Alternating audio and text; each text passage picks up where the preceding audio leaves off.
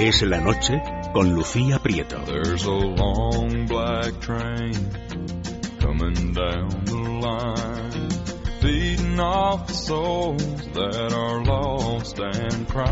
Apenas 10 minutos para terminar el programa, terminar la semana. Miguel González Adaliz, algunos de los titulares eh, que nos van, bueno, que nos cuentan las portadas, nos las avanzas ahora. Sí, vamos a empezar por Libertad Digital. Eh, empezamos por una última hora deportiva que comentabais eh, durante la pausa y es que el Bayern ha ganado la Supercopa de Europa. Dilo, comentábamos con tristeza.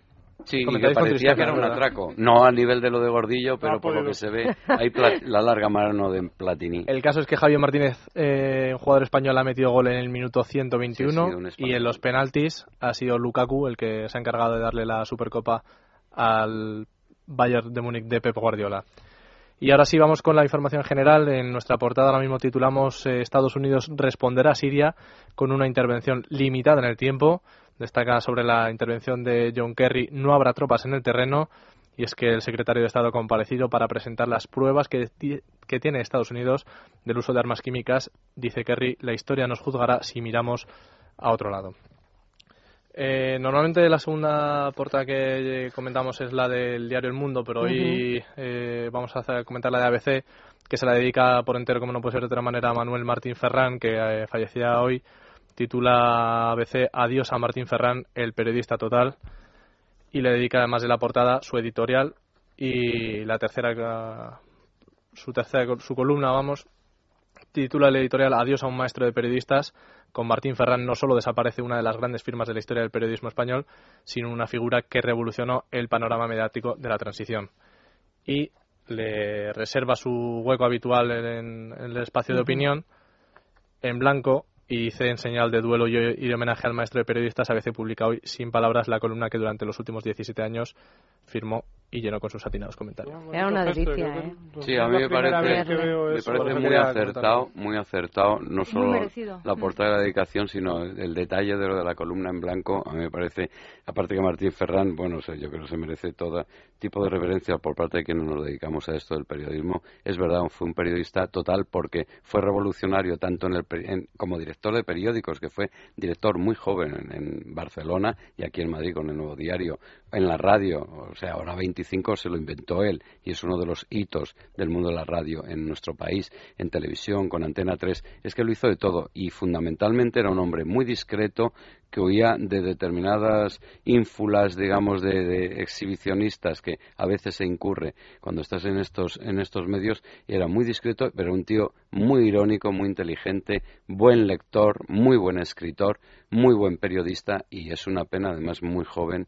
Y yo tra- trabajé con él en un par de medios y, y la verdad es que daba, siempre aprendías de él. Daba gusto trabajar con él, pero era un hombre del que siempre se aprendía. Y es una pérdida que, bueno, le estaba francamente mal y, bueno, es una pérdida muy, muy notable para el periodismo español. Vamos ahora ya sí con la portada del diario El Mundo, que le dedica su portada al, al caso de Siria. Estados Unidos no dejará impune el crimen del asesino Assad, entrecomillando, impune crimen y asesino Assad. Palabras de John Kerry, que afirma que a diferencia de Irak, las pruebas del ataque químico son claras y convincentes. Palabras de Obama, no puedo acep- aceptar que gaseen a niños. Muchos dicen que hay que hacer algo, pero nadie quiere hacerlo. Hollande compromete la intervención de Francia tras el rechazo del Parlamento británico al plan de Cameron. Yo estoy segura de que Obama no va a mandar, eh, no va a atacar Siria, porque Maduro le ha escrito una carta. Sí, le ha asustado, pero que le ha conminado a por que favor, no ataque. que no ataque. Seguro que Obama Obama dijo- se ha hecho a temblar. Sí. Miguel, más titulares. Sobre el caso Bárcenas, eh, dice el mundo que el PSOE E pide a Ruz que investiga al PP por destruir pruebas. Bárcenas sostiene que en uno de los discos estaban las visitas a Génova. Eh, también novedades en el caso de los ERE. Alaya imputa tres cargos de comisiones obreras por cobrar de los ERE e incluir a sus mujeres. Y además, Artur Mas destinará 30 millones para sufragar su consulta por la independencia. Para eso sí hay dinero en Cataluña. Estas Lo ponemos nosotros. Claro. Este asunto viene detallado en, en La Razón, o viene más explicado, y es que dice que Cataluña destinará más de 30 millones de su presupuesto para el referéndum, cambiará las cabinas y las urnas actuales porque son del Estado. Claro, porque como va a ser un referéndum ilegal, si el Estado dice que no se puede celebrar, pues no podrán utilizar lo que son los elementos del Estado. O a saber qué ponen en lugar de las cabinas.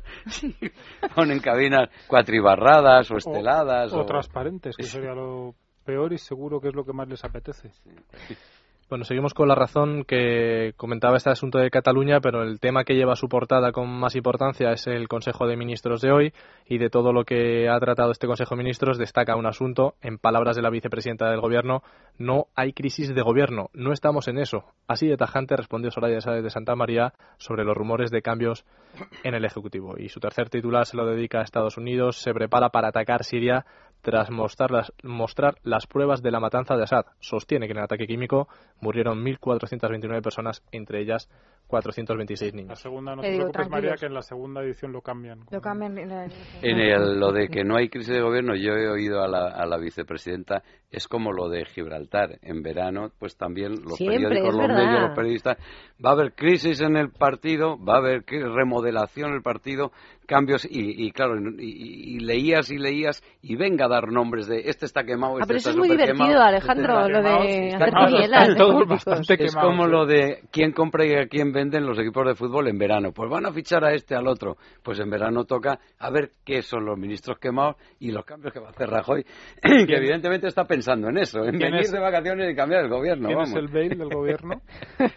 Estamos a la espera. terminamos con la Gaceta, Miguel. Bueno, pues terminamos con la Gaceta. Eh, la portada, una vez más, es curiosa. Vemos como la imagen es un globo terráqueo al revés. El titular también figura al revés. Dice el diario Intereconomía, el mundo al revés y destaca que el gobierno socialista de Francia asegura que no hace falta una resolución de Naciones Unidas para atacar Siria. Al mismo tiempo, el gobierno del PP asegura que no formará parte de una coalición internacional sin resolución de Naciones Unidas. El PSOE asegura que Siria ha vulnerado la legalidad internacional y hay que atacar aunque se oponga la ONU. Los parlamentarios conservadores británicos tumban la decisión del primer ministro conservador Cameron de atacar sin resolución de Naciones Unidas y termina diciendo el gobierno demócrata de los Estados Unidos confirma que tiene pruebas de los ataques químicos perpetrados por el régimen sirio, pero que no las hará públicas porque son secretas. Un flash, María. Eh, según, según World News Update, el jefe de la ONU le dice al Consejo de Seguridad que podría tomar dos semanas comprobar con inspectores si hubo sí, no Sí, sí, lo hemos dicho, que podían tardar varias semanas. varias semanas. o sea, no es un... Pues lo acaban de lanzar como flash. Quiero decir, aquí hay ataque fijo. Y la que te rondaré. Bueno, pues Alejandro, María, Carmelo, muchísimas gracias. Gracias a ti, muy buenas noches. Miguel, un placer. Igualmente, Lucía.